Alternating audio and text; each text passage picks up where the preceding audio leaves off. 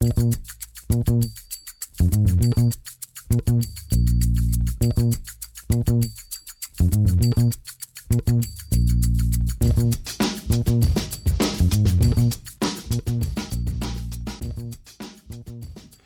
damit hallo und herzlich willkommen zu Football Rausch. Mein Name ist Tim Rausch und an meiner Seite ist wie immer Rahman Ruprel. Hallo Rahman. Hallo Tim. Es ist Mittwoch und wir stehen ganz kurz vor den Playoffs. Ich bin heiß wie Frittenfett, wie man immer so schön sagt, und freue mich richtig auf das Wochenende. Die Spiele sind ja schon am Samstag und am Sonntag, das heißt heute die Folge schon am Mittwochabend bei euch in den Podcast-Postfächern. Schwieriges Wort. Und wir haben ganz viel vorbereitet. Wir haben ein Power Ranking der Playoffs-Teams. Wir haben ein Quarterback Ranking. Wir haben Spielanalysen zu jedem einzelnen Wildcard-Spiel und, und, und, und, und. Also das wird heute für euch die geballte Ladung Football, die geballte Ladung Playoff-Football und ich hoffe, ihr habt viel, viel Spaß in der Folge. Bevor wir reinstarten, wie immer, äh, stellt sicher, dass ihr uns auf Spotify folgt, dass ihr uns auf iTunes folgt und natürlich auch in den sozialen Medien. Wenn ihr irgendwie Freunde habt, die jetzt zum ersten Mal Football einschalten zu den Playoffs pünktlich, dann empfehlt da gerne die Folge weiter. Und Rahman, ich würde sagen, wir starten rein. Ich habe gerade schon kurz angesprochen, Quarterback-Ranking, das hat jetzt nicht so viel mit der Folge zu tun, aber ich habe mich gestern hingesetzt und habe einfach mal eine Quarterback-Liste erstellt. Und zwar von allen Quarterbacks, die mehr oder weniger 2020 gespielt haben. Habe die auf Instagram und Twitter veröffentlicht, also unter Football könnt ihr da nachschauen und eine ganz schöne Menge mit den Leuten darüber diskutiert. Äh, ich will jetzt gar nicht groß darüber reden. Ähm, wer da Lust hat, in die Diskussion einzusteigen, guckt einfach in den sozialen Medien. Wir antworten da relativ schnell. Das wäre jetzt das Quarterback-Ranking abgehakt. Und jetzt geht's zum Power-Ranking. Zum Power-Ranking aller 14 Playoff-Teams, lieber Rahman. Ja, jetzt habe ich ein bisschen zu lang gebraucht, um mich zu entmuten. Ähm, Power Ranking, alle 14 Playoff-Teams. Ich habe mich schon auf diese Folge gefreut, weil jetzt, also, ne, Regular Season hin oder her, aber jetzt geht es endlich richtig los. Und jetzt haben wir nicht mehr äh, diese Spiele, wo du dich fragst, wieso tust du dir das eigentlich an am Donnerstagnacht? Äh, das werde ich jetzt nicht mehr gefragt werden. Samstag und Sonntag, das erste Mal ja in diesem Format. Jeweils drei Spiele, das wird schon echt brutal. Und ähm, ja, dann lassen wir mal gleich anfangen mit dem Ranking, würde ich sagen. Platz 14. Ja, das Ranking Rahman. Ja, willst du noch was sagen? Sachte, willst du noch was sagen? Ganz sachte. Okay. Wenn ihr das Playoff-Ranking euch gleichzeitig aufmachen wollt, äh, auf Instagram und auf Twitter wird es äh, schon veröffentlicht sein, sobald wir die Folge hochgeladen haben. Da habt ihr dann ganz übersichtlich ähm, von links die Zeile runter und dann geht es nach rechts rüber und die Zeile runter, wie wir die Teams in diesen Playoffs einschätzen. Auch da diskutiert gerne mit uns, wer muss höher, wer muss tiefer ich denke, da gibt es keine ideale Lösung und ich denke, da gibt es auch viel Diskussionsstoff und deswegen fangen wir gleich mal an. Rahman, das schlechteste Playoff-Team aus unserer Sicht sind nicht das, ist nicht das Washington Football Team, sondern die Chicago Bears. Ja, also ich glaube, wir sind uns da draußen alle einig, wenn wir sagen, es ist entweder Washington oder Chicago, weil die anderen Teams sind ja nochmal schon klar besser und die anderen Teams, würde ich sagen, würde auch jeder uns recht geben, die haben es verdient, dass sie in den Playoffs stehen. Bei Washington und Chicago, ja, das eine Team ist 7-9 und hat die Division gewonnen, die gefühlt schlechteste Division aller Zeiten. Ich weiß es nicht, ob es jetzt wirklich die schlechteste aller Zeiten ist, aber ähm, gefühlt. Und äh, das andere Team irgendwie mit 8-8, äh, auch ziemlich verwunderlich. Die Bears hatten wir ja schon abgeschrieben. wer ist jetzt besser, Washington oder, oder Chicago? Man kann sich darüber streiten. Ich finde, dass Washington oder wir finden, dass Washington besser ist, weil einfach ich Alex Smith immer noch mehr vertraue als Mitch Trubisky. Alex Smith ist nicht mehr mobil, alles andere als mobil. Ähm, Mitch Trubisky schon, aber Alex Smith trifft nicht äh, extrem fragwürdige Entscheidungen und das macht halt Mitch Trubisky. Wenn ich jetzt ein Field Goal brauche, einen Touchdown brauche für einen Drive, dann will ich lieber Alex Smith. Ich glaube, traue es ihm einfach mehr zu, dass er seine Mannschaft voranbringt. Die Defensiven sind auf einem Level etwa, aber ich sehe trotzdem sogar Washington noch vorne, was die Def Defense angeht, vor allem in den letzten Wochen war Washington, also Washington war eigentlich ziemlich konstant. Chicago wurde ein bisschen schlechter in den letzten Wochen und äh, deswegen für mich Washington an 13 und Chicago an 14. Ja, äh, das ist doch relativ fair. Wie gesagt, wenn ihr was dagegen habt, schreibt uns gerne. Und wir machen weiter. Platz Nummer 12, die Cleveland Browns. Was natürlich auch an den neuesten Entwicklungen liegt, oder Rahman? Ja, wobei, ich glaube, ich hätte sie auch sonst auf 12. Auch hier gibt es für mich eigentlich ein klares Tier, also eine klare Gruppe. Und da sind nur noch ähm, die Colts mit drin.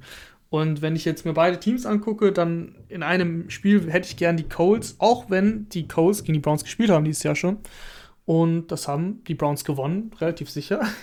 ist schon lange her, das war Woche, Woche 6 oder 7 oder sowas. Aber die, die Browns haben meines Wissens nach gewonnen.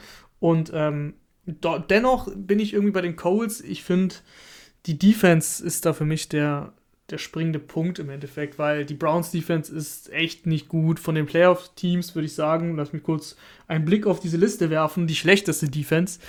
Äh, das ist, liegt einfach daran, dass außer Miles Garrett und Denzel Ward, der aktuell auf der Covid-Liste ist, er wird, glaube ich, also er kann, glaube ich, noch aktiviert werden, er ist jetzt nicht sicher raus, aber aktuell ist er auch nicht dabei, ist diese Defense einfach nicht gut. Jetzt hat sich auch noch ähm, der andere Pass-Rusher, äh, Olivier Vernon, verletzt ist halt auch super bitter. Der hat äh, echt, gut, echt gut für Pass Rush neben Miles Garrett gesorgt.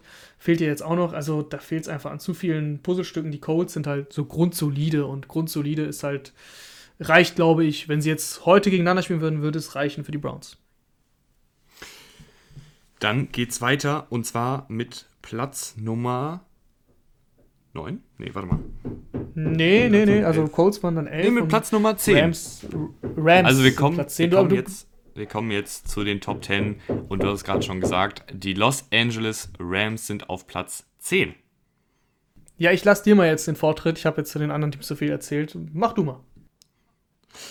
Ja, Los Angeles Rams. Ähm, auch da ist natürlich noch die Frage, kann Jared Goff spielen? Und wenn ja, kann er so spielen wie ein gesunder Jared Goff oder hindert ihn da die, die Daumenverletzung doch zu sehr? Ich finde, die Rams sind ein, sind ein gut gecoachtes Team, da müssen wir gar nicht drüber reden. Da werden wir auch äh, gleich äh, in, den, in der Spielanalyse gegen die Seahawks nochmal drüber reden. Aber ich finde, dass, dass die Rams rein vom offensiven Talent in den letzten Wochen echt abgebaut haben, weil halt Goff angeschlagen wirkte. Und ich würde sagen, die Rams haben so mit die schlechteste Offensive, wenn der Gegner das, das Spielkonzept der Rams äh, rausfindet. Also wenn, wenn es gelingt, Goff schnell durch die Mitte unter Druck zu setzen, wenn Goff nicht mit den Play-Action-Rollouts und dann den kurzen Würfen auf die Right Receiver und Tight Ends, die dann wiederum viel Yards auf eigene Faust kreieren, ähm, das Feld runter marschieren kann. Wenn das weggenommen wird, dann ist Goff halt echt kein guter Quarterback. Wenn er einfach klassisch äh, Snap in der Shotgun steht und dann den Ball verteilen muss, kann er nicht so gut. Deshalb für mich die Rams auf 10. Dann geht es weiter auf Platz 9 mit den Pittsburgh Steelers.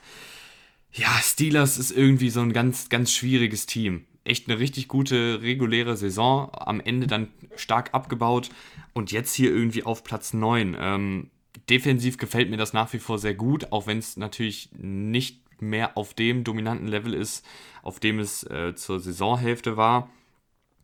Aber offensiv sind mir einfach zu viele Fragezeichen. Ähm, Big Ben in der ersten Saisonhälfte gut, in der zweiten Saisonhälfte schlecht. Jetzt gegen die Colts in der zweiten Hälfte am 16. Spieltag wieder gut.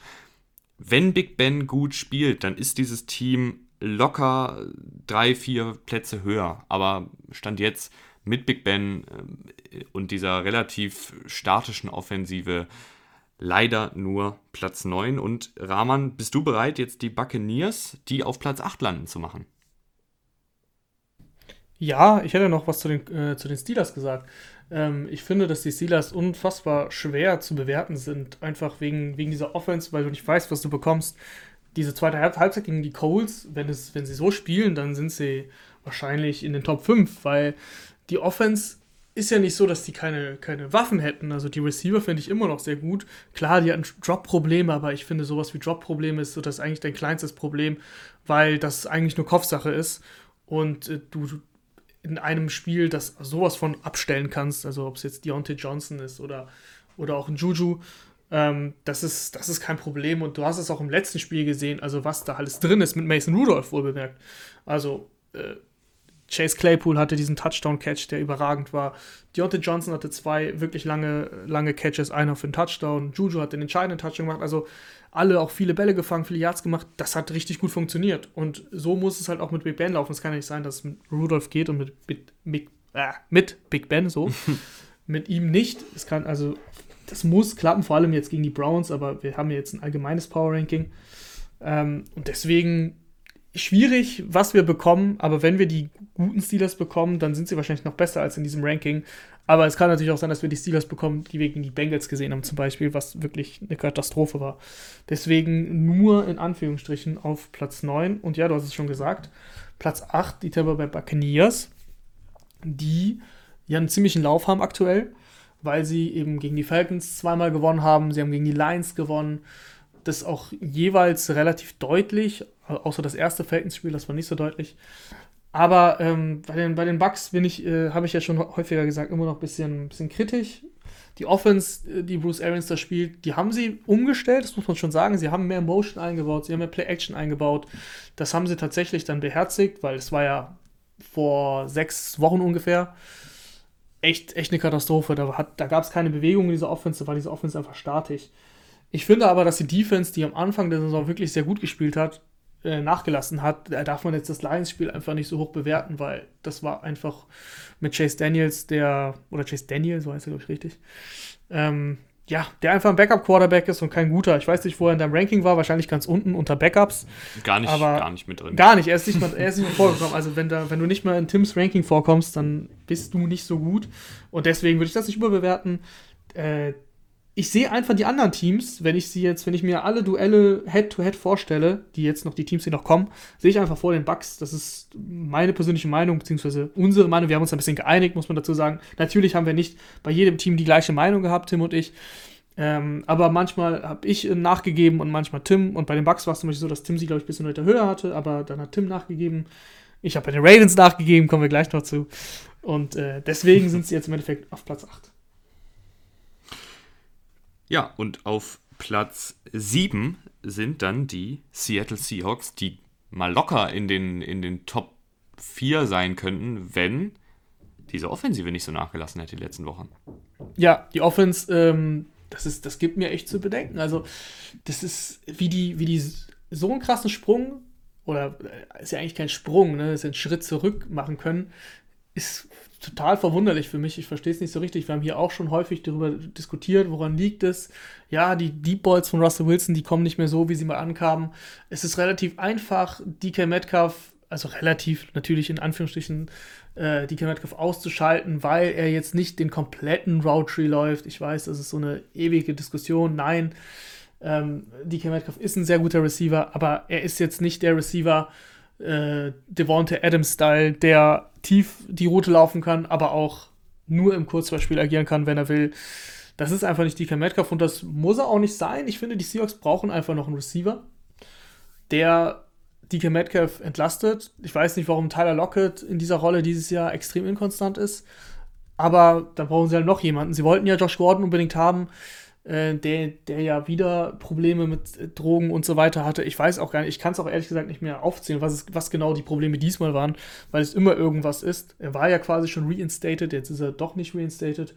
Ich weiß auch gar nicht, wie der Stand aktuell da ist. Ähm, eigentlich hieß es, dass er zu den Playoffs zurückkehren kann, wie auch immer. Also ich würde jetzt nicht auf, auf Josh Gordon bauen. Und dann fehlt einfach bei der, bei der Seahawks Offense was.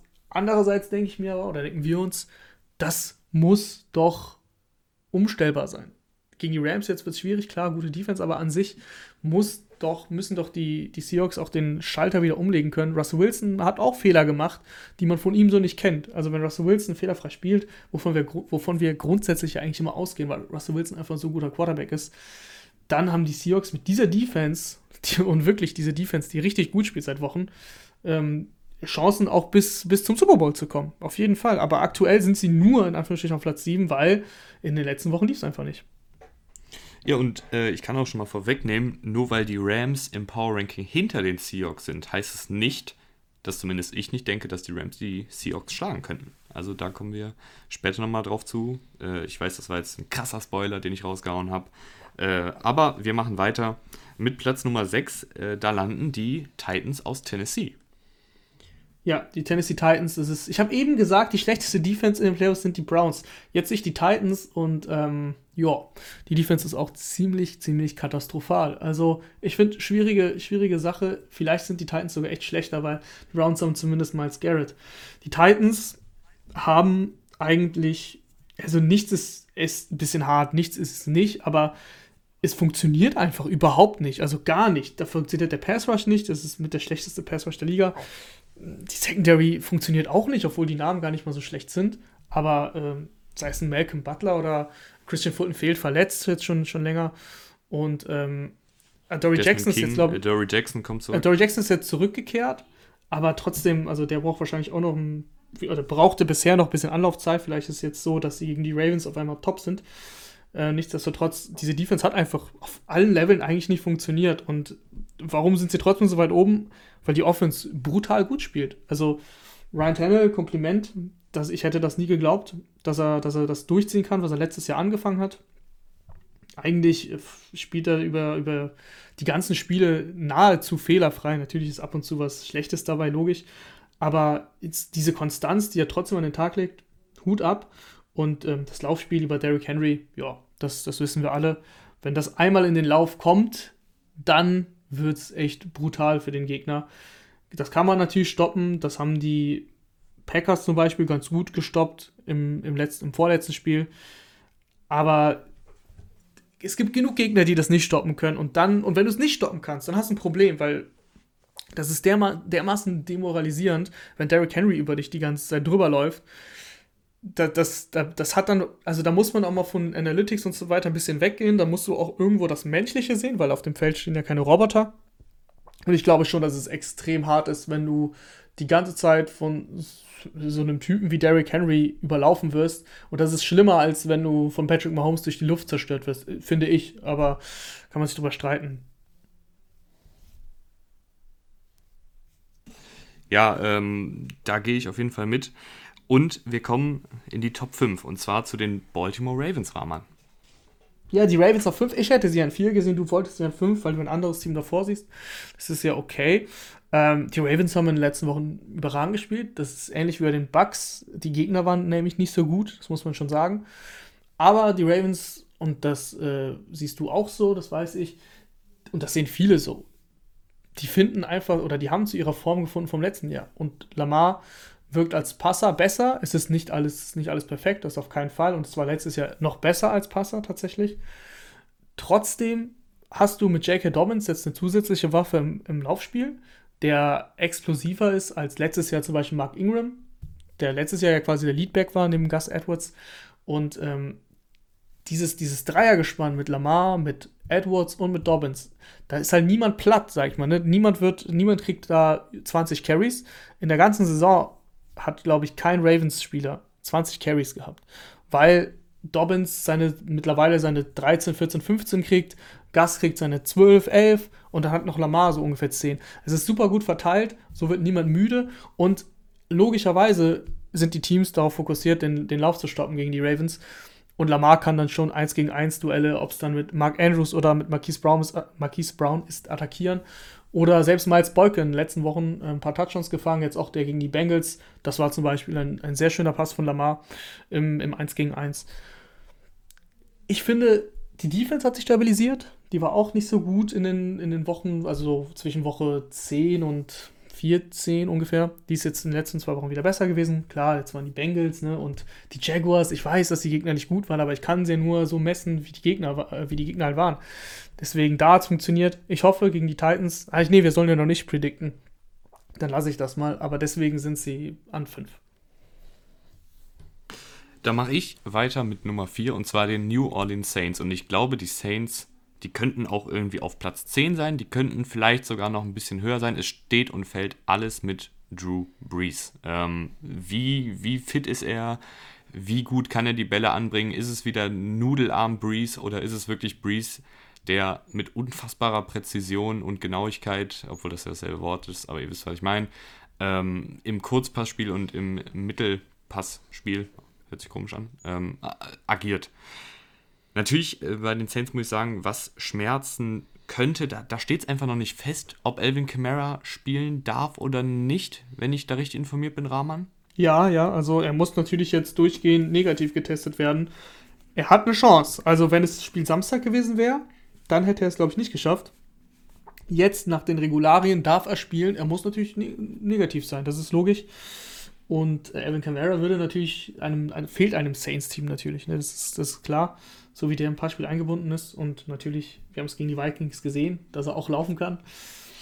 Ähm, ich, bin, ich bin da ein bisschen kritischer bei den Saints, einfach weil, weil ich finde, dass Drew Brees auch, du hast ja dieses Quarterback-Ranking gemacht, ich sehe ihn auch nicht in der Kategorie gut. Mittlerweile sehe ich ihn oh. nur noch als Durchschnitt an.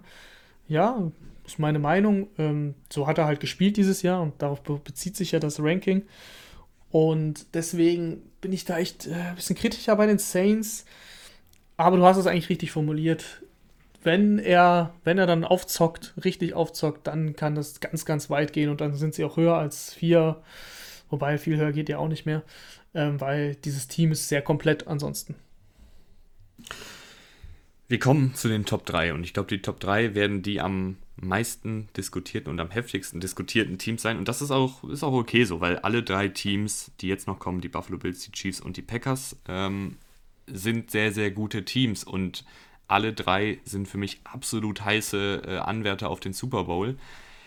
Aber wir mussten sie jetzt nun mal, nun mal ranken und ähm, wir fangen an auf Platz 3 mit den Green Bay Packers.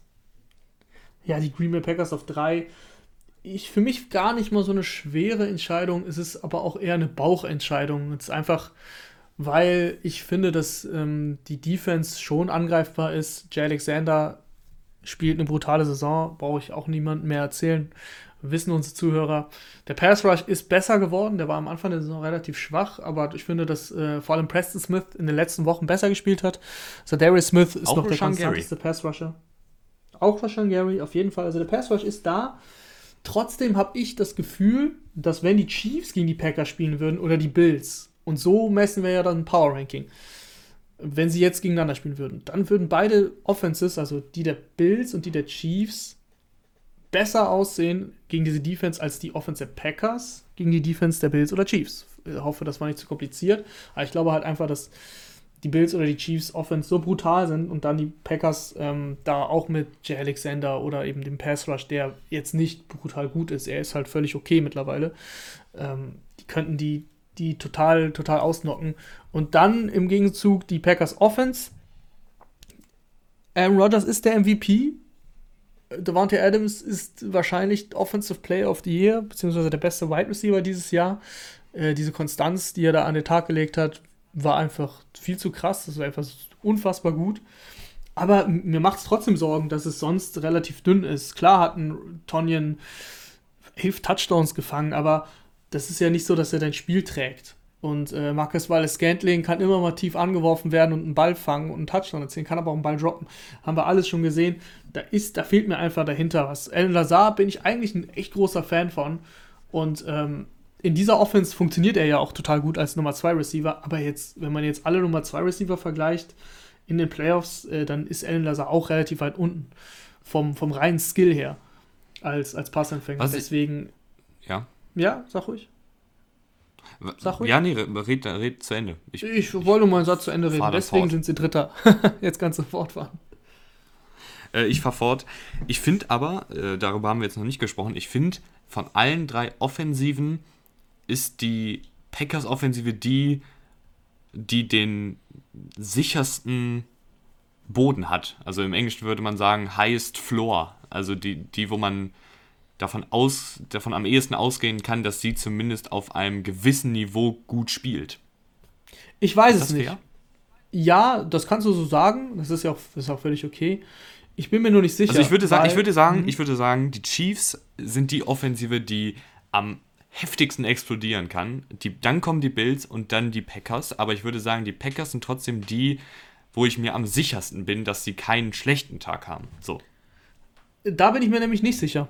Da bin ich mir nicht sicher. Und ähm, das, es gab nur ein Spiel dieses Jahr, wo es extrem aufgezeigt wurde, dass die Packers mal schlecht sein können. Das war gegen die Bucks.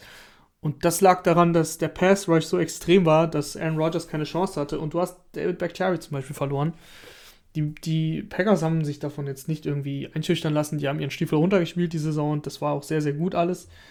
Aber wenn die andere Defense, also die gegnerische Defense, einfach mal einen Tag erwischt, wo der Pass Rush gut ist und die Offensive Line einen schlechteren Tag hat, dann kann es, glaube ich, schnell, schnell bergab gehen, auch bei den Packers. Deswegen mit dem Highest Floor weiß ich nicht so genau. Ähm, da wäre ich tatsächlich sogar bei den Chiefs jeweils. Ich sehe auch die Chiefs als die Mannschaft, die am heißesten laufen kann und auch mit dem Highest Floor, weil Mahomes gibt einfach einen, Floor. Ähm, klar, Aaron Rodgers hat eine MVP-Saison. Trotzdem würde ich jetzt, wenn ich einen Quarterback mir aussuchen dürfte, wen ich jetzt für diese Playoffs haben will, ich nehme immer Mahomes. Also das wird sich nicht ändern. Das ist einfach, es ist einfach nochmal ein anderes, also für mich ist es nochmal ein anderes Level, auch wenn er das in den letzten Wochen nicht gezeigt hat, weil das gehört ja auch zur Wahrheit. Und deswegen ähm, sind die Chiefs auch nicht auf 1, ne? Können wir ja mal hier ein bisschen vorwegnehmen, weil wir kommen jetzt direkt schon zu Platz zwei. Die Chiefs sind nicht auf 1. Ja. Ähm, Warum sind die Chiefs nicht auf 1? Sag's mir bitte. Die Chiefs, ich meine, du kannst es prinzipiell auch sagen, weil wir haben uns beide, und jetzt geht das Telefon, deswegen sagst du es. Ja, also die Chiefs sind nicht auf Platz 1. Das haben wir aber hier auch schon in den letzten Wochen ein paar Mal schon so angedeutet, vor allem ich. Ganz einfach, die Chiefs sind jetzt nicht perfekt in die Playoffs gekommen. Also im, perfekt im Sinne von, es wirkte nicht so rund, wie man das von den Chiefs kennt. Das letzte Spiel, was wir ernst nehmen können, ist das gegen die Falcons. Das war eine ganz, ganz schwierige Geburt. 17 zu 14 und äh, kurz vor der Niederlage gewesen. Natürlich, Mahomes kriegt dann einen Drive und macht dann den Touchdown, so wie wir Mahomes kennen. Trotzdem, insgesamt, man musste das ganze Spiel bewerten und es waren die Falcons, also bei aller Liebe, liebe Falcons-Fans.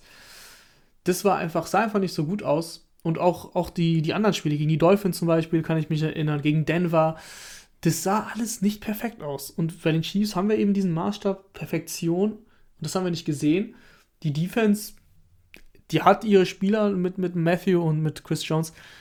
Äh, unter anderem, es geht, also man darf jetzt sich auch nicht nur auf die festlegen. Also ich finde auch, dass ein Daniel Sorensen seit, seit Wochen einen echt guten Job macht, ähm, der früher eigentlich nur Backup-Safety war. Trotzdem ist diese Chiefs Defense angreifbar, das wissen wir auch. Und da sehe ich Vor allem in der Red Zone. Ist die schlechteste, es ist die schlechteste Red Zone Defense der Liga. Ja, siehst du, siehst du. Wusste ich, nein, wusste ich nicht. Du bist der Statsman hier in diesem Podcast. Also, ich finde einfach, dass die Bills viel heißer in die Playoffs gekommen sind. Das ist ja außer, außer Frage. Selbst in einem Spiel, wo, wo in der zweiten Halbzeit die Backups spielen, machen die 28 Punkte in der Halbzeit. Das ist auch völlig verrückt eigentlich. Die Defense hat sich verbessert es ist einfach so, dass ich bei den Bills aktuell wenig Schwächen sehe und wenig, weniger Schwächen sehe. Ja, jetzt haben wir nun mal ein Wildcard-Team auf Platz 1 und die Chiefs nicht auf Platz 1. Ähm, ich glaube, wir können aber auch beide dazu sagen, dass wenn wir beide Teams in absoluter Höchstform haben, dass wir dann die Chiefs nehmen, oder? Ja, ja, beide habe ich ja eben schon gesagt. Also ich würde an sich immer Mahomes nehmen, das ist, das ist für mich eigentlich gar keine Frage, aber es ist halt eben nicht so. Und wenn sie jetzt in Höchstform wären, ja, dann würde ich die Chiefs nehmen an 1. Gut, dann haben wir das erledigt, das Power Ranking. Wie gesagt, ähm, ich nehme an, äh, viele von euch werden zumindest mit ein, zwei Platzierungen ähm, nicht zufrieden sein, beziehungsweise haben da vielleicht jemand anderen.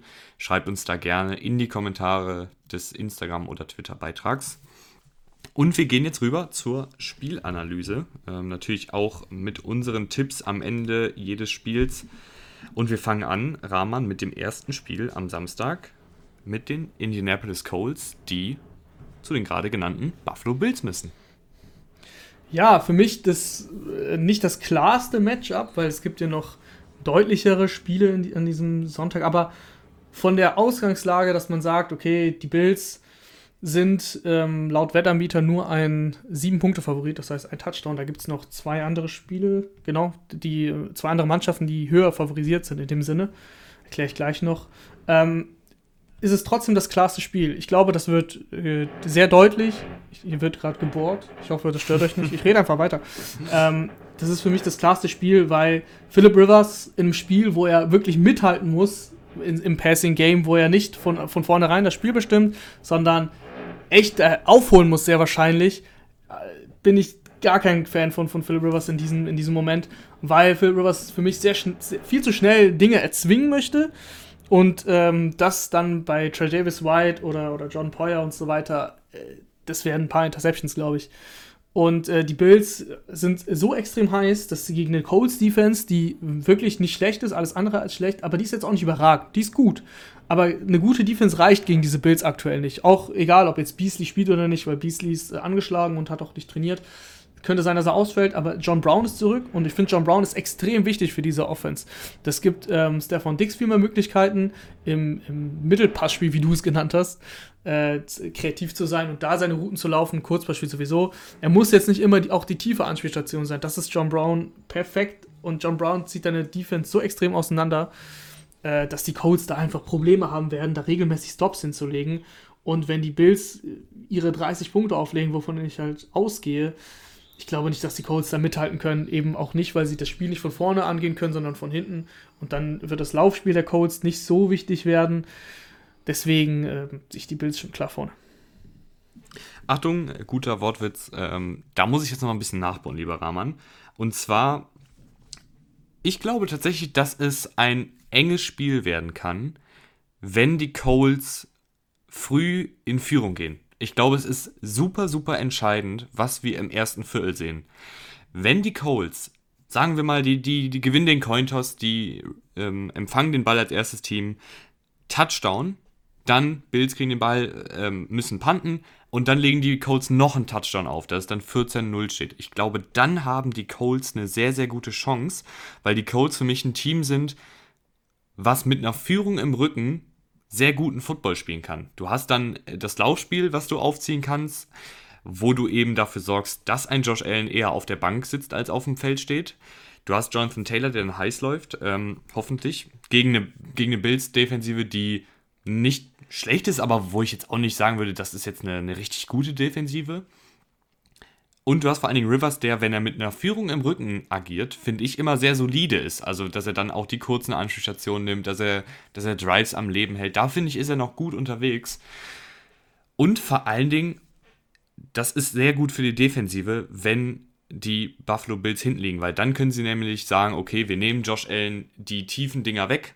Äh, auf jeden Fall nehmen wir ihm die tiefen Dinger weg. Und da glaube ich, dass die äh, Colts Defensive diszipliniert und gut genug dafür ist, dass sie eben sagen, wir limitieren äh, die Big Play Ability, also die Fähigkeit, viele explosive Plays äh, aufzulegen und geben Josh Allen nur die kurzen Pässe, geben ihm die, die Läufe für 10 Yards und dann glaube ich, dass die Colts eine gute Chance haben. Für mich der entscheidende Faktor im Spiel auf jeden Fall DeForest Buckner. Ähm, ist natürlich klar, dass das der beste Defensivspieler da immer super entscheidend ist. Ähm, dieses Jahr 53 Pressures, 10 Sacks und, und, und, und, und. Also eine sehr, sehr gute Saison. Auch vier Batted Balls, also hat viermal den Ball an der Line of Scrimmage weggehauen. Und die, die Offensive Line der Bills ist okay auf Tackle, aber Interior, also Center und die beiden Guards, sind ein bisschen wackelig. Da hatten sie auch Verletzungsprobleme, haben da viel rotiert. Da ist noch kein Guard, gerade auf Guard, wo ich sage, der ist jetzt wirklich sehr, sehr gut diese Saison. Also ich glaube, dass dass das der einzige Weg ist, wie die Colts gewinnen können. Interior Pressure, früh in Führung gehen und dann explosive Plays von Allen limitieren durch, äh, durch disziplinierte Defensive und viel Laufspiel in der Offensive, um Josh Allen vom Feld zu halten. Ja, das ist jetzt, das sind jetzt sehr viele Hätte, Wenns und Abers für mich. Ja. Also natürlich, ich habe ja auch von Anfang an gesagt, so wie es wahrscheinlich laufen wird, ne, das ist alles, alles andere als sicher, dass es so ist, aber wir müssen davon ausgehen, dass die Bills in Führung gehen und dann alles andere, was ich eben gesagt habe, baut, beruht eigentlich darauf, dass ich davon ausgehe, dass die Bills in Führung gehen. Wenn es so ist, wie du sagst, klar, dann wird es natürlich schwierig. Die Bills, ähm, überraschend für mich, hätte ich so nicht auf dem Schirm, aber haben die drittschlechteste Verteidigung gegen den Lauf laut äh, PFF. Unfassbar. Nur die Lions und die Texans sind schlechter und die Lions und Texans haben wirklich ein extrem mieses Lauf, äh, also eine mi extrem miese Verteidigung gegen den Lauf gehabt. Deswegen, das überrascht mich dann schon ein bisschen. Trotzdem, ich glaube halt, wie gesagt, nicht, dass es so kommt. Wenn sie in Führung gehen sollten, 14-0, das muss erstmal passieren. Dann ist natürlich für jedes Team schwierig und die Colts sind ja sind zu Recht in den Playoffs, das ist schon ein gutes Team. Äh, das, ist, das ist völlig klar, aber du musst erstmal 14-0 in Führung gehen und da habe ich meine Zweifel, dass das so passiert. Die Bills, finde ich, können, müssen nicht durch explosives Passspiel das Spiel gewinnen. Die, Bär, die Bills können auch über Kurzpassspiel ähm, eine Defense sezieren. Das haben sie schon häufig gemacht. Und das unterschätzt man bei Allen, aber Allen hat dieses Jahr wirklich einen unfassbaren Schritt nach vorne gemacht. Super konstant, auch im Kurzpassspiel. Äh, vor allem da ist halt Beasley natürlich wichtig. Wäre wär blöd, wenn der ausfällt. Aber die, die Bills haben wirklich ihre Mittel und Wege. Da gibt es genügend von. Dieses Spiel für sich zu entscheiden. Und ich denke auch, dass es relativ deutlich wird. Ist, man weiß nie, wie es ausgeht, logischerweise. Und äh, welcher Punktespread im Endeffekt aufgeht. Das ist meine Wette der Woche übrigens, dass, ich, äh, dass die Bills das Spiel mit einem Touchdown mindestens gewinnen, also sieben Punkten. Ähm, man kann das natürlich alles nicht vorhersehen. Und es kann sein, dass sie mit, schon mit 20 vorne sind und dann zwei Garbage-Time-Touchdowns bekommen. Dann ist es halt blöd gelaufen. Aber insgesamt wird es ein deutliches Spiel. So, jetzt habe ich so viel über die, die Coles geredet und ich gehe mit den Bills. ja, du bist, äh, du bist clever. Du bist clever. Du führst dir alle Wege auf äh, zum Erfolg, egal für welches Team. Aber du entscheidest dich zu Recht für die Bills. Und wir gehen weiter nach Seattle zu den Seahawks. Und ich habe ja schon durchblicken lassen. Ja, ja. ja. Und ich kann es schon vorab sagen, die Rams für mich im, im Power-Ranking der Teams weiter hinten. Aber dieses Matchup ist für die Rams richtig, richtig gut. Ich kann dir auch erklären, warum. Interior Offensive Line der Seahawks ist sehr, sehr schwach die letzten Wochen. Ähm, und auf der anderen Seite bei den Rams steht dann gewisser Herr Aaron Donald, 98 Pressures dieses Jahr, wieder eine absolute Vollmaschine. Der Typ ist einfach un unfassbar gut. Äh, ich bin ja auch mittlerweile, ist ja hier auch mein Segment, immer Aaron Donald einmal pro Woche zu loben. Deswegen habe ich das jetzt gerade auch wieder getan. Also die macht, macht ja sonst keiner. Wer, wer ist Saison. das eigentlich? Wer ist dieser Aaron Donald? Ja, das ist jemand, der, der Russell Wilson da einen sehr, sehr langen Arbeitstag, glaube ich, äh, verschaffen wird weil der Typ, ich habe ich hab echt Angst um die, um die Seahawks Interior Offensive Line. Ich glaube, Aaron Donald in den Playoffs, da, der, der dreht dann nochmal auf. Ich weiß es nicht. Ich habe es irgendwie im Bauchgefühl, dass der Typ noch mehr eskaliert und äh, Russell Wilson da sehr, sehr lange einen Arbeitstag bereitet. Und dann hast du noch Jalen Ramsey, der also wenn ich mir einen Cornerback aussuchen dürfte, der DK Metcalf aus dem Spiel nehmen soll, dann würde ich Jalen Ramsey nehmen, weil der passt athletisch super gegen Metcalf, der hat die Größe, um Metcalf zu verteidigen und der hat auch die Spielintelligenz, um Metcalf zu verteidigen. Und der hat auch den, den gewissen Swag, weißt du, der geht dem, dem Metcalf auch auf den Sack. Und das brauchen Metcalf, glaube ich, auch. Und das brauchen Ramsey auch. Ich glaube, das wird ein richtig geiles Matchup. Und ich glaube, dass Ramsey das, das wie auch schon in den Partien in der regulären Saison für sich entscheiden kann. Und wenn du, wenn du Wilson unter Druck setzt durch die Mitte, wenn du ihm Metcalf wegnimmst und wenn du eine Offensive hast, die zumindest ein paar Punkte machen kann, dann könnte das echt ein sehr, sehr schwieriges Spiel für die Seahawks werden. Das ist der entscheidende Punkt. Eine Offensive, die paar Punkte machen kann. Was ist die Definition von paar Punkten? Wie viele Punkte Ja, reichen? und das ist eben die große Frage, weshalb ich mir nicht ganz sicher bin. Also wenn, wenn Goff wirklich fit wäre, wenn das der, der Goff aus der ersten Saisonhälfte wäre, dann wäre ich mir deutlich sicherer. Aber so, ich weiß nicht, ich kann nicht einschätzen, wie, wie, wie sehr der Daumen schmerzt. Ich weiß nicht, ob er meinen Daumen vielleicht haben will für das Playoff-Spiel. Würdest Ahnung. du ihm geben? Ich würde meinen Daumen Jared Goff nicht geben. Nee, ich nicht. nee. Mein Daumen, den brauche ich selber im, während des Spiels, warum auch immer, aber ich brauche meinen Daumen. ähm, nee, also das Finger ist nach mich, oben. Ja, genau. Finger nach oben für die Seahawks nämlich, denn ich gehe ich geh mit den Seahawks ganz einfach aus dem Grund, äh, aus dem, aus der, die Quarterback-Frage ist halt ein Riesenthema. Ähm, ja. Ich glaube, Sean McVay hat eben noch gesagt, Sean McVay hat eben noch gesagt, er lässt überhaupt nicht durchblicken, wer spielen wird. Das werden wir halt mit den Inactives erfahren, laut ihm. Da weiß man nie. Die Insider, die sind da ja immer ganz gut bei den Amis die Ian Rappaports der Welt. Ich glaube, die werden das schon vorher leaken, aber aktuell wissen wir es einfach nicht. Ich gehe davon aus, dass Jared Goff spielen kann. Ich habe gelesen, dass er schon Bälle geworfen hat und dass, der beißt da auf die Zähne in einem Playoff-Spiel. Also irgendwie wegen dem, also sorry, ich will jetzt nicht hier einen auf, einen auf Macho machen, aber das ist halt eine fucking Macho-Sportart. Habe ich gerade fucking im Podcast gesagt. Jetzt bin ich kurz. Wir hatten ja auch schon den, den Upside-Fick damals von ja, ja. Raphael von. Ja, es ist halt einfach. Also es, es, okay. es, tut mir leid, wenn es, wenn es zu brutal ist, diese Sprache, die ich gerade gewählt habe. Dann tut es mir leid. Aber ähm, das sind die Playoffs und das ist die Macho-Sportart schlechthin. Und wenn er jemand wegen, des gebrochenes, wegen einem gebrochenen Daumen zwei Spiele in Folge nicht spielt, als Quarterback, als der Leader des Teams, äh, du kannst mir nicht erzählen, dass es dafür nicht eine Schiene gibt und mit den besten Ärzten der Welt äh, solltest du es doch irgendwie hinbekommen, also mit den besten Sportmedizinern, sagen wir es mal so, äh, solltest du es hinbekommen, dass das halbwegs geht, zumindest das, was die Rams machen mit Goff, ist ja jetzt nicht so extrem. Es ist ja kein, kein Patrick Mahomes oder eben Josh Allen oder wie auch immer. Also die, die paar Handoffs und die paar Rollouts, seine Beine sind ja total fit, da ist ja gar kein Problem. Ähm, die kriegt er hin und dann diese, diese Würfe, die er macht. Ich weiß es nicht. Vielleicht unterschätze ich das auch über, total und ihr habt euch vielleicht mal einen Daumen gebrochen, ich nicht. Und sagt, nein, äh, du bist total falsch, du hast keine Ahnung, mit einem gebrochenen Daumen kannst du kein Football spielen. Ich glaube, du Also kannst. ich sag mal so, Rahman, ja. ich, ich war schon auf dem Injury Report zu Schulzeiten, als ich ein bisschen Halsschmerzen hatte.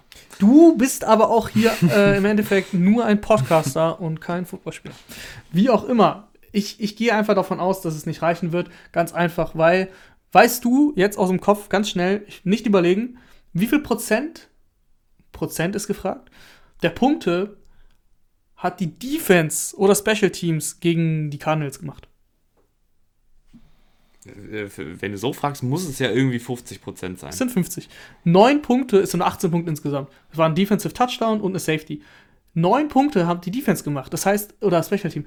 Das heißt, neun Offensivpunkte reichen gegen Russell Wilson nicht. Und du kannst nicht davon ausgehen, dass Russell Wilson wie äh, Straveller, hieß er, glaube ich, spielt. Also die, der, der Pick 6, den macht halt ein Russell Wilson äh, wahrscheinlich nicht. Ne? Und, und wenn, dann ist halt DK Metcalf da und tackelt dich noch, bevor es ein Pick 6 wird. Also das wird halt einfach nicht passieren. Und dann habe ich im Endeffekt das Duell Russell Wilson gegen Walford oder gegen einen angeschlagenen Jared Goff. Und dann muss ich mit Russell Wilson gehen. Wir haben dieses Duell natürlich schon zweimal gehabt dieses Jahr. In dem einen haben die Rams schon relativ deutlich gewonnen. Vom Score gar nicht mal so deutlich, aber gefühlt, wenn man das Spiel gesehen hat, wirkt es deutlicher. Aber da hatten die Seahawks noch eine der schlechtesten Passverteidigungen der Liga. Da hat auch Jared Goff gemacht, was er wollte. Da sah er aus wie ein Hall of Famer. Auch wenn er keinen Touchdown-Pass hatte, hat er über 300 Yards geworfen und kaum Fehler gemacht. Ähm, und diese Defense, die gibt es nicht mehr so in der Form diese Defense ist total verbessert und dann gab es noch ein Spiel eben mit den, mit den aktuellen Teams sozusagen, das ist gar nicht so lange her, das ist, war vor drei Wochen, glaube ich. Da ging es 20 zu 9 aus und Jared Goff, und Jared Goff hat gespielt, er war fit, da war gar nichts. Neun Punkte, kein Touchdown. Ich weiß nicht, wie die Rams wirklich punkten sollen. Vor allem, wenn Jared Goff angeschlagen ist. Oder Wolf. Aaron spielt. Donald, Strip, Sack, Fumble, Touchdown Return. Okay, dann haben wir sieben Punkte. Wo kommen die anderen 16 Punkte her? Weil die brauchst du. Du brauchst die, die, die, die Seahawks wirst du in diesem Spiel, in diesem Playoff-Spiel nicht unter 20 Punkten halten. Das ist meine Ja, ich sag, mal, ich sag mal so, wenn, wenn der Wilson aus der ersten Saisonhälfte vorbeikommt, dann haben die Rams keine Chance. Ähm, ich, das ist aber einfach mein Upset-Pick. Das ist mein. Das ist ja auch, das äh, mein, ist ja auch okay. Das ist ja schön. Mein Überraschungssieg. Ähm, ich, ich kann es mir, ich kann es mir schon vorstellen, das wäre jetzt zu viel gesagt. Also es ist nicht so wie bei den Bills und Colts, weil da kann ich es mir nicht vorstellen, wie die Colts das Spiel gewinnen. Es geht einfach nicht für mich. Ähm, aber bei, bei den Rams kann ich es mir vorstellen, aber ich finde es auch sehr, sehr unwahrscheinlich wegen dieser Quarterback-Situation und ähm, weil die Defense der Seahawks einfach so gut ist mittlerweile. Ja, und dann gehen wir jetzt weiter also Rahman geht mit den Seahawks, ich gehe mit den Rams. Wir gehen weiter nach Washington, die die Tampa Bay Buccaneers empfangen. Und das ist, Leute, das ist, äh, ja, obwohl Bears gegen Saints ist ja auch noch, aber es ist auf jeden Fall ein sehr, sehr klares Matchup. Und ich glaube, Washington hätte tatsächlich Teams wie die Seahawks, wie die Rams ärgern können, weil sie eben eine sehr, sehr gute Defensive Line haben und das ihre große Stärke ist. Aber gerade gegen Defensive Lines ist diese Bucks-Offensive sehr gut, weil die Offensive Line sehr gut ist. Also ich, die größte Stärke von Washington bringt ihnen leider, denke ich, nicht so viel gegen das Bucks-Team, oder Rahman? Ich sehe das ein bisschen anders. Ich sehe das ein bisschen anders. Ähm, okay. Du hast einfach extrem viel Qualität. Der Druck kommt von allen Seiten und der kommt vor allem auch von der Mitte. Und das ist etwas, was Tom Brady überhaupt nicht mag. Wenn der Druck von der Mitte kommt, da hat Tom Brady wenig Zeit. Tom Brady ich finde, das ist immer noch ein Faktor. Der war jetzt in den letzten Wochen nicht so entscheidend, weil sie einfach keine schwierigen Gegner hatten. Aber Tom Brady fehlt dieser James White-Typ, wo er den Dump-Off ganz schnell machen kann. Äh, das ist halt einfach kein Leonard Fournette. Ein McCoy ist zu alt und ein Ronald Jones ist auch kein, kein guter Passempfänger. Das fehlt ihm für, diesen, für den Dump-Off, wenn du schnell Druck bekommst. Und dann glaube ich, wenn, wenn Washington es wirklich schafft, Tom Brady die, das ganze Spiel über zu terrorisieren mit der Defensive Line. Und ich glaube, das ist möglich. Die Offensive Line, die ist gut, aber ich sehe die jetzt auch nicht so gut. Also ich sehe die, die D-Line besser an. Also die D-Line gewinnt für mich dieses Matchup gegen die O-Line.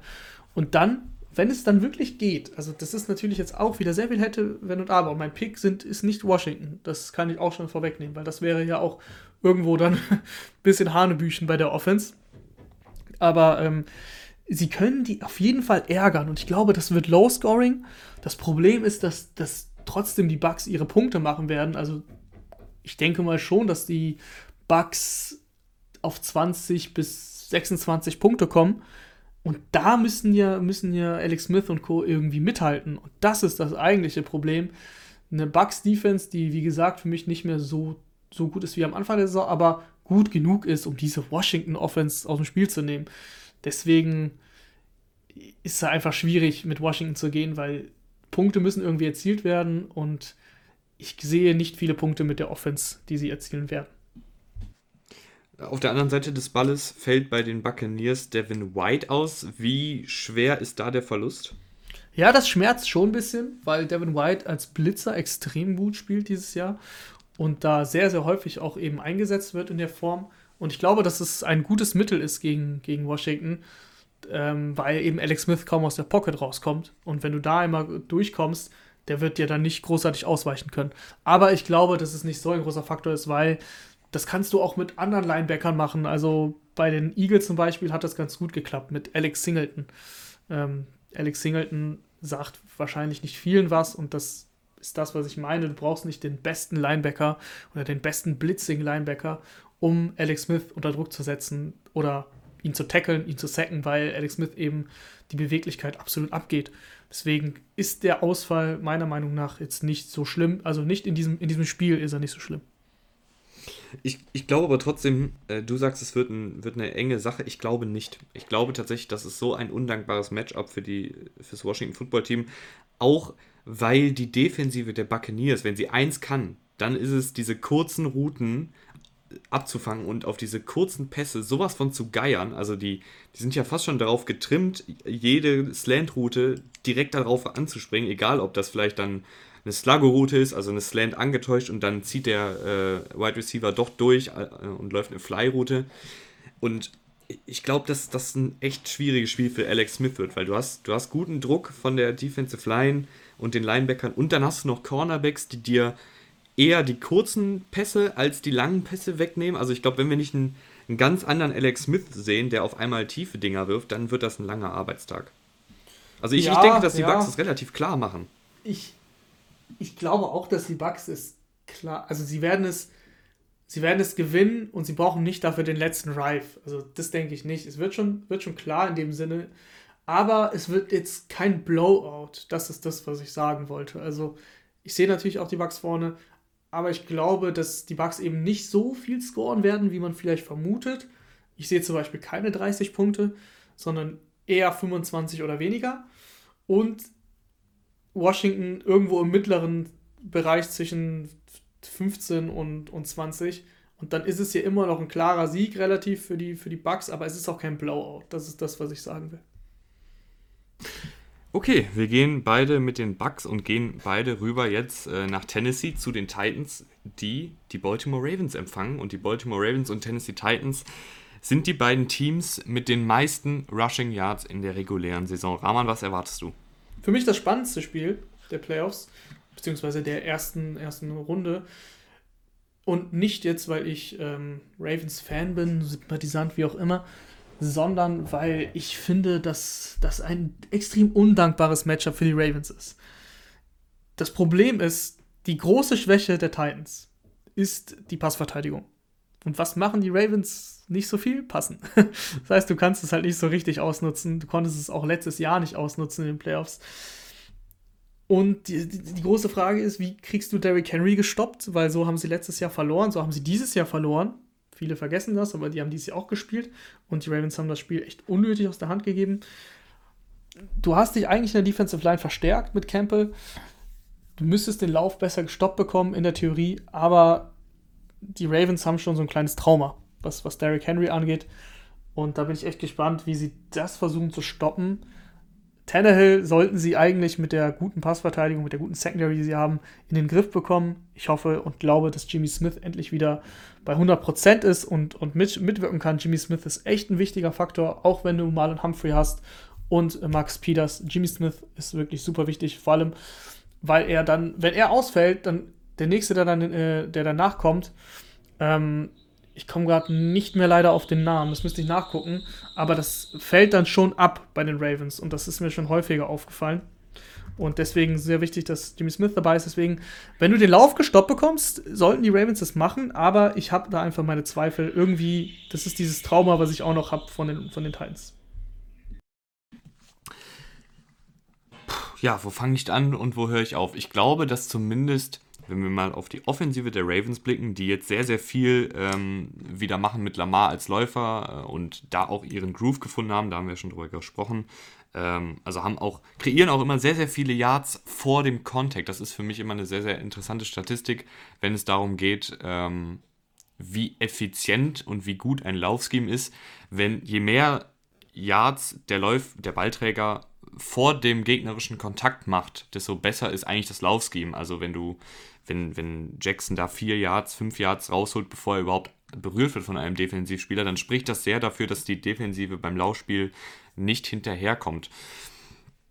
Was mir auf Seiten der Titans Sorgen macht, ist, dass die Defensive nicht mehr gut ist. Und die Defensive ist nicht mehr nicht nur gut, sondern ist echt schlecht. Ähm, und wenn wir letztes Jahr uns das Wildcard-Spiel angeschaut haben, da haben sie sehr, sehr viel gemacht mit, mit viel, viel Druck auf Lamar Jackson, mit, mit locker mal 6, 7, 8 Spielern, die sie da auf den Pass Rush losgelassen haben, den und den unter Druck gesetzt haben, dadurch auch das Laufspiel gestoppt haben, aber dann hattest du halt eben nur drei oder vier Passverteidiger.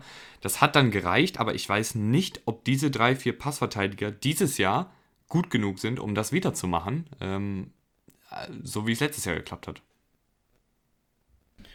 Ja, ja. Es ist, es ist, ich finde es wirklich sehr, sehr spannend, weil ich gespannt darauf bin, ob die Ravens tatsächlich es probieren werden, diese, diese Titans-Defense durch die Luft zu attackieren und häufiger als jetzt die letzten Spiele. Ähm, Lamar hat jetzt schon seit Wochen, seit Wochen wirklich keine 20 Pässe geworfen.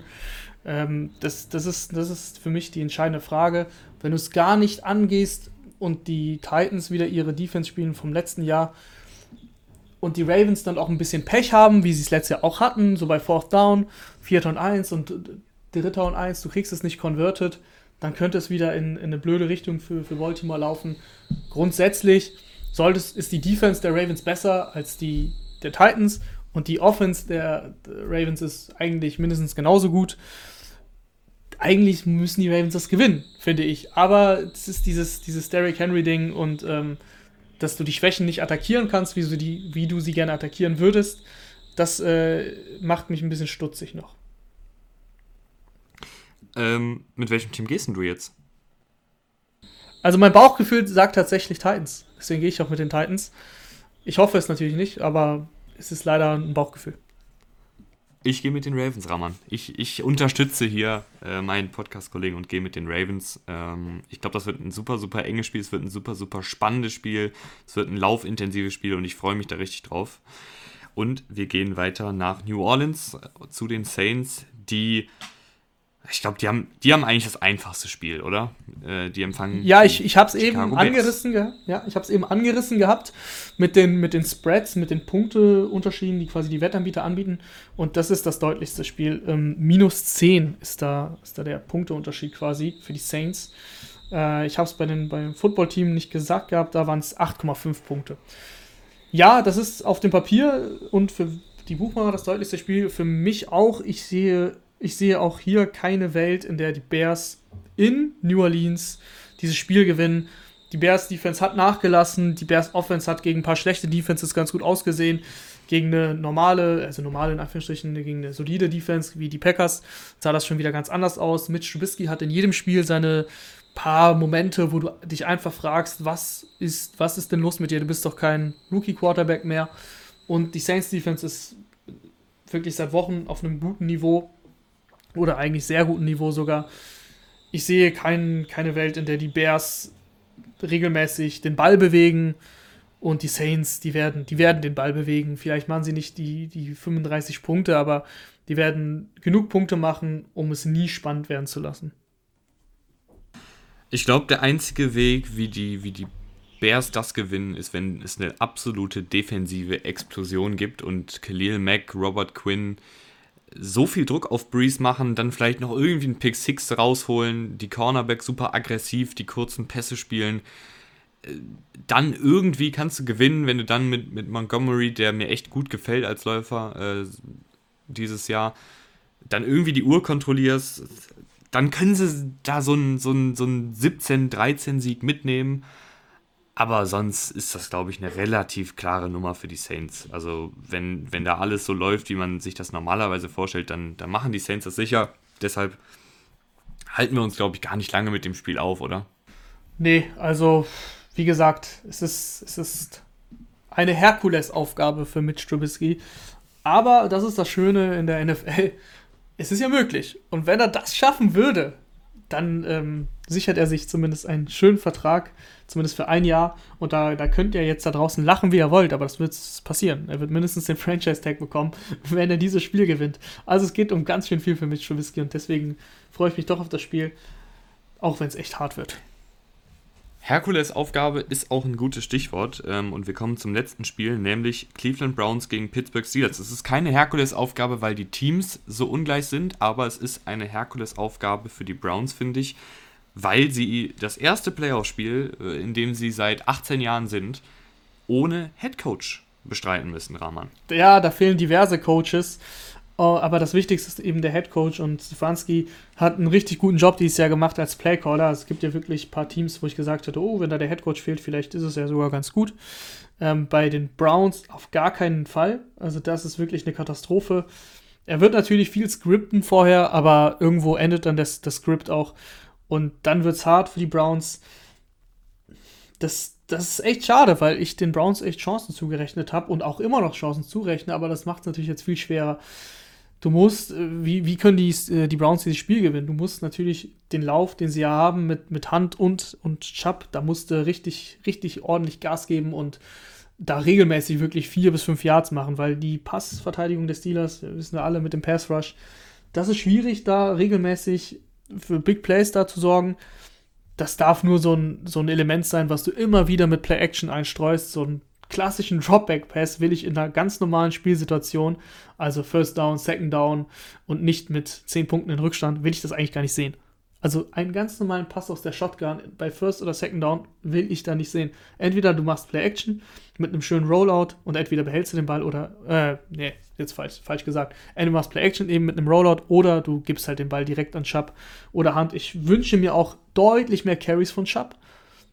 Ähm, Chubb ist für mich der beste, wenn, ja, man kann natürlich Henry reinwerfen, aber ich finde, Chubb ist trotzdem noch mal ein Tick besser, was das reine Läuferische angeht. Henry kommt sehr, sehr viel über Kraft, Power und wenn er dann, wenn er dann, sagen wir mal so, fünf Yards passiert hat und den ersten Verteidiger an den ersten, sagen wir an der D-Line halt vorbeigelaufen ist, dann ist Henry kaum zu stoppen. Aber Chubb ist für mich, wenn er im Backfield schon attackiert wird, eben der agilere, der dann den, das Tackle eher brechen kann, beziehungsweise dem Tackle ausweichen kann. Deswegen, ich wünsche mir einfach viel mehr Carries von Chubb. Ähm, 20 plus tatsächlich und das, das, das sage ich hier mit Confidence. Establish the run, liebe Browns. Ähm, viel Play-Action natürlich. Keine Dropback-Pässe, wenn es nicht sein muss. Und ja, die Steelers Offense, jeder von uns weiß, wie die Steelers Offense spielt oder spielen will. Kurzverspiel. Da wirklich aggressiv sein, die Cornerbacks immer in Press-Coverage stellen und da mit Pick-Plays immer rechnen. Also die, die, haben kein Laufspiel, das funktioniert bei den Steelers nicht, das machen sie nur alibi-mäßig. Die arbeiten viel mit Pick-Plays und Slant-Routen und so weiter. Da einfach drauf eingestellt sein und die, die Bälle regelmäßig dann weg, ähm, wegschlagen oder im besten Fall ja sogar intercepten. Ja, ähm, du sagst es jetzt so einfach, aber ich, ich finde, ich finde es schon ein bisschen bisschen schwierig, jetzt groß viele, viele Argumente für die Browns zu finden, wenn sie sich jetzt im letzten Saisonspiel, wo es wirklich für, für die Browns noch um sehr, sehr viel ging, um alles eigentlich, gegen ein halbes A-Team, halbes B-Team der Steelers so schwer getan haben. ja, ja, ja, ja. Ich habe ja gerade den Weg genannt, wie die Browns dieses Spiel gewinnen können. Das heißt ja nicht, dass ich glaube, dass die Browns das Spiel gewinnen. Die Steelers gegen diese Verteidigung, die ich am Anfang schon als schlechteste bezeichnet habe, wo ich dann ein bisschen zurückgerudert habe mit den Titans, aber ist es immer noch keine gute Verteidigung, das, das bleibt bestehen. Und wenn die Steelers so spielen wie in der zweiten Hälfte gegen die Colts, oder wie auch gegen die Browns mit Mason Rudolph. Also du musst halt einfach ein tiefes Element haben. Wenn du das komplett rausnimmst und das überhaupt nicht geht, dann hast du auch, als, da hast du als jedes Footballteam ein Problem. Und dein Laufspiel funktioniert ja auch nicht. Also das musst du schon machen. Ich denke, dass du das gegen die Browns machen kannst. Das wird auch, wird auch ganz gut funktionieren, wenn Big Ben in Normalform ist. Und dann sehe ich auch wenig Chancen für die Browns, weil es nicht so einfach ist, gegen die Steelers mal eben mit, mit Chubb 20 Mal zu laufen und äh, jedes Mal 5, 6 Yards rauszuholen. Das ist äh, keine, keine schlechte Laufverteidigung, ganz im Gegenteil. Aber wir haben gesehen, dass das geht. Ne? Gio Bernard, ja, Gio Bernard, Ausrufezeichen, hat das gezeigt mit den Bengals. Kriegst das hin, wenn du die Offense in dem Sinne so limitieren kannst, dass die Defense halt einfach häufig auf dem Feld steht. Wenn du jedes Mal, nicht jedes Mal, aber wenn du häufig Three and Outs provozierst oder ein Turnover mal einstreust, ne, das sagt sich natürlich jetzt hier vom Mikro leicht, dann wird die Defense auch des Steelers irgendwann, da bist du auch irgendwann frustriert, wenn du die ganze Zeit auf dem Platz stehst und die ganze Zeit das ausbügeln musst, was deine Offense nicht hinbekommt. Deswegen, ich würde auf keinen Fall sagen, dass die Browns chancenlos sind, aber in der normalen Welt sollten die Steelers es hinbekommen, gegen diese Defense, die einfach deutlich schlechter ist als die eigene Defense, ordentlich Punkte zu machen und so schlecht ist die Defense, also das, das klingt jetzt, das ist falsch formuliert. Die Steelers Defense ist gut genug, um nicht über 20 Punkte eigentlich zu kassieren oder 25. Deswegen muss Pittsburgh das eigentlich gewinnen. Bei den Browns fällt neben Stefanski natürlich auch noch ein Starter aus, Joel Betonio, der Left Guard, der ein Teil der wohl besten Offensive Line der Liga ist. Ähm, White Teller kann wahrscheinlich spielen. Jedrick Wills und Jack Conklin sowieso, die beiden Tackles, und JC Tretter, der Center, auch. Aber mit Joel Betonio fällt natürlich einer raus. Und die Steelers haben auf der anderen Seite Cam Hayward der, und Stefan Tuitt, die beide in den Top 10 für Pressure-Zahlen sind dieses Jahr. Also super, super viel Druck durch die Mitte auf den Quarterback. Wie schwer wiegt dann so ein Ausfall von Betonio? Oder sagst du, okay, der, der, der Backup ist vielleicht nicht so gut, aber du kannst da viel mit Scheme wettmachen. Ja, der wiegt schon schwer. Die Browns haben die beste Offensive Line der Liga gestellt und Betonio ist ein ganz wichtiger Baustein. Äh, Wyatt Teller war der beste Guard, aber trotzdem ist Betonio immer noch sehr, sehr, sehr gut. Und dass der dann fehlt, das, das für dein Laufspiel, was ja deine Identität ist und was ich hier eben gefordert habe, das ist, dass sie über das Laufspiel ähm, dieses Spiel gewinnen müssen, können. Ich glaube einfach, dass Mayfield im, im Passspiel regelmäßig einfach zu viele Fehler macht. Deswegen würde ich halt auf den Lauf setzen. Und ähm, aber wenn du dann kannst du nur über eine Seite so richtig laufen oder so effizient laufen, wie du es sonst machst, nämlich über die von, von Teller. Und das wissen ja auch, das wissen ja auch die, die Steelers. Also das, das wiegt schon schwer. Also nicht, es wiegt schwerer als bei vielen anderen Mannschaften, wenn ein Guard ausfällt, sagen wir es mal so. Okay, okay, okay. Und was ist dann letztendlich jetzt dein Tipp? ich glaube, wie gesagt, das ist, ich glaube schon, dass es eng wird, aber also für mich gibt dann diese ganze Corona-Geschichte gibt dann den endgültigen Ausschlag, dass ich mich auf die Steelers festlege. Ich gehe. Hm. Also, habe ich mir jetzt noch gar keinen. Ich habe mir über alle Teams Gedanken gemacht, aber noch nicht so richtig also über dieses Spiel. Also ich muss sagen, du klangst ich, sehr, sehr pessimistisch für die Browns. Deswegen hätte ich jetzt mit einem klaren Steelers ja, gerechnet. Ja, ich gehe auch mit. Ich gehe auch mit den Steelers. Es ist ja okay. Und damit war es das dann jetzt auch für diese Folge. Ich gehe mit den Steelers.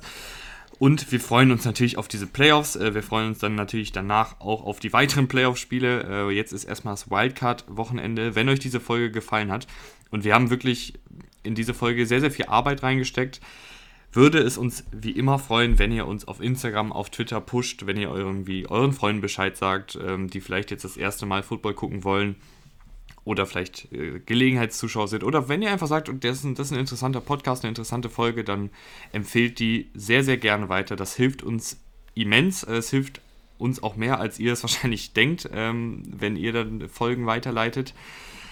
Und wir hören uns dann am Montag wieder, wenn wir die ganzen Playoff-Spiele besprechen und wenn wir dann Gewissheit haben, wer in der Wildcard-Runde gewonnen hat und wer raus ist. Bis zum nächsten Mal und tschüss. Ciao.